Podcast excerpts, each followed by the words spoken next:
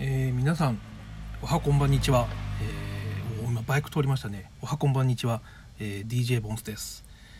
えー、今仕事終わりに撮ってるんですけどまあ特に取り留めもなくなんとなく撮っております。で YouTube のチャンネル作ってやったりもしたんですけどやっぱりなんか動画アップするのとか音声じゃない分まあね説明はしやすいんですけどなかなか大変でまあとりあえずこっちも少し続けていこうかなっていう感じでなんとなく話をしたかったんでちょっと撮ってます。でもうね本当仕事以外だとほとんど会話がないんでねなんか声出なくなっちゃいそうっていうのもあるんでなんか思うところをポロポロと喋っていこうかなと思います。でそうですね最近出たなんかおもちゃのラインナップとかをちょっと見てたんですけど、まあ、食玩ですけどアニマギアのダブルエッジ新しいやつですね。が今日出たりえっ、ー、とこれは第1弾のリメイクっぽい感じですけど、まあ、そうでもないってやつですね。あと G フレームの新しいのが出ましたね。これはあんまりちょっと俺ラインナップよくわかんないんですけどちょっとブリッツガンダムがちょっと興味がある感じですね。そうであと何の話をしようかなと思ってたんですけど。あ全然関係ないですけど。今これえっ、ー、と23日の月曜の夜なんでえっ、ー、とワンフェスの中止正式に出ましたね。まあしょうがないですよね。あんまりなんかこうまあ俺はちょっとワクチンあの昨日1回目打ってちょっと間に合いそうになかったんで、まあ、行かない方がいいかなとは思ってたんですけどまあうんなんかここういう風な状態になっててはっきりしないうちにこうなんか行ってなんかこうなんかウイルスの脅威に怯えるよりはいいかなっていう感じですね。私はあの英断だと思いましたね。まあその辺にはあんまり俺は、うん、いろいろまあね、参加者数とディーラーさん側はね、まあ、大変かもしれないですけどね、まあ、そんな感じですね、今の世の中。で、たまたまツイッター見てたらね、今週なんですね、あの、あ、今週なのかな？あの、30 Minutes Sisters 出るんですね、ついに。ねこれみんな予約できたのかな？俺なんかまあ、天下のバンダイさんが作るし、安価だからね、変えたらと思ったけど、やっぱり多分争奪戦なんでしょうね。で今開発ブログとか見てるんですけどねなんか綺麗にランナー分けたりとかねすごくとってもよくできてる感じですねやっぱりそのまあ女神デバイスとかフレームアームガールガールズとかありましたけど、まあ、やっぱり後発組でねえーと、財団 B ということで、まあ、なかなかな感じですよね。うんでそう最初ねでこれはまあ別にいいと思うんですけど最近俺あのあの原型師の浅井さんが自分の女神デバイスとかが発売になる時にこう、えーと、動画で生配信しながら紹介するのを見るの好きなんですけど、まあ、やっぱり商品にこうすごく愛があってね聞いててあのすごくためになるというかうんまあ当たり前ですけど大人だな大人だなっていう感じですよね。うん、でえっ、とまあそれ聞いててまあそういう人としてもすごいちゃんとしてて尊敬するしあとそのやっぱり女神デバイスの説明はしてますけど30ミニッチシスターズの話をしてた時もあってでお中からすればやっぱり女神デバイス作ってる方としては価格帯も違うし脅威なんじゃないかなと思ってたんですけど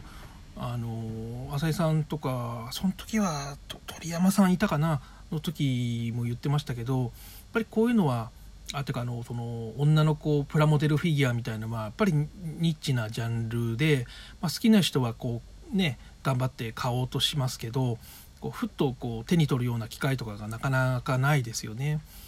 だからその脅威を感じつつもバンダイがこういうものを作ってくれて、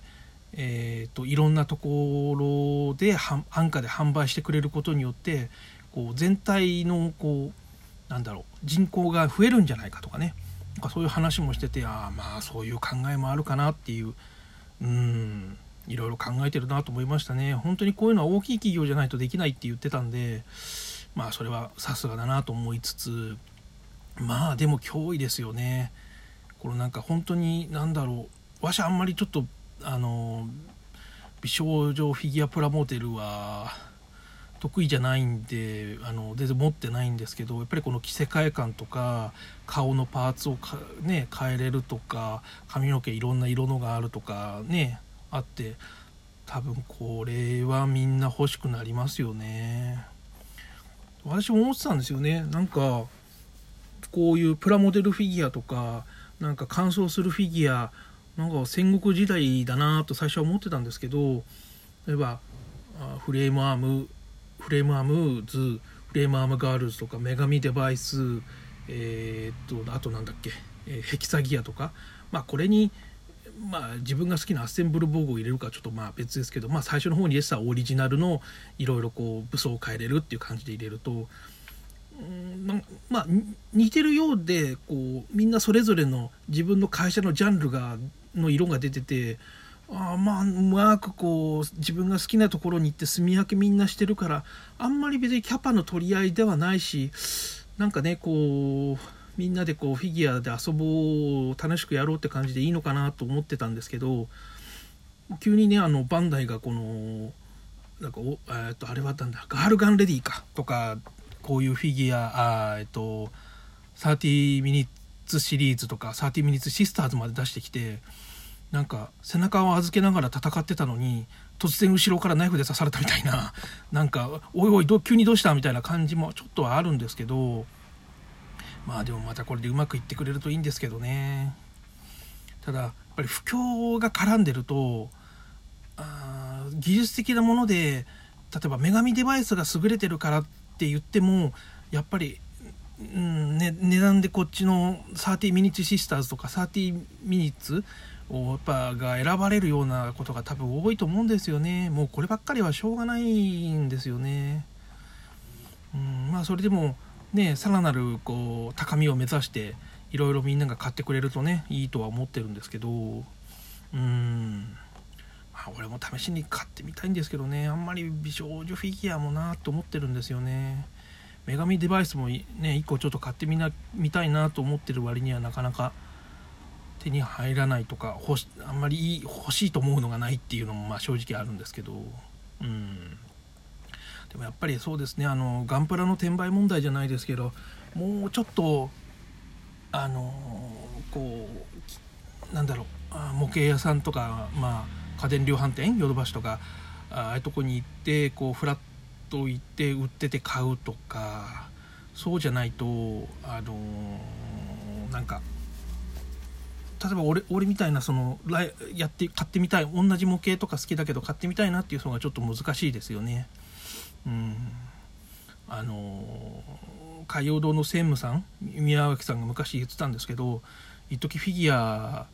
がこうバーってま人気があって売れててすごく儲かってた時に他のメーカーとかのがフィギュアをこうあ発売して出すんですけど、まあ、予約でいっぱいになるんですよね。で、えー、と発売日には、まあ、予約した人はもちろん買えるけど発売日に店頭に並ばなくても売り切れになってるっていう状態がやっぱ続いたことがあってでその時に専務さんはなんかそんなん間違っとるやろみたいな感じでまああんまり俺が言葉のあれは好きじゃないんですけどでもやっぱり発売日に店に並んでないっていうのがその売れてる証ってするのはうーんちょっとねとは思うんですよね。もっとみんなに手軽にねあの、まあ子供のおもちゃかっていうと難しいですけどね。まあ、うん、なんかそういう風な思いもありますね。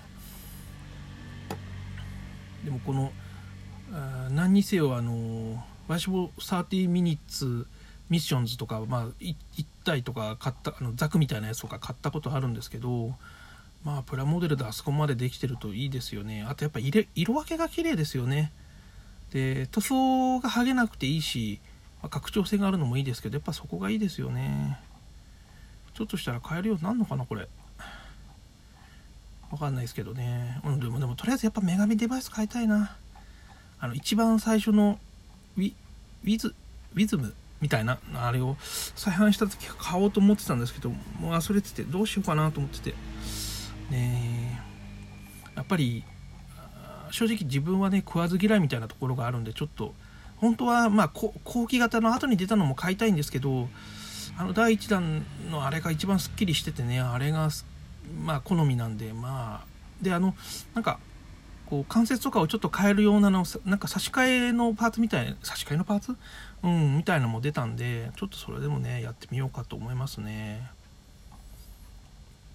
あすいません。なんかすごい超取り留めもない話ですね。と思ったらもう10分も話してますね。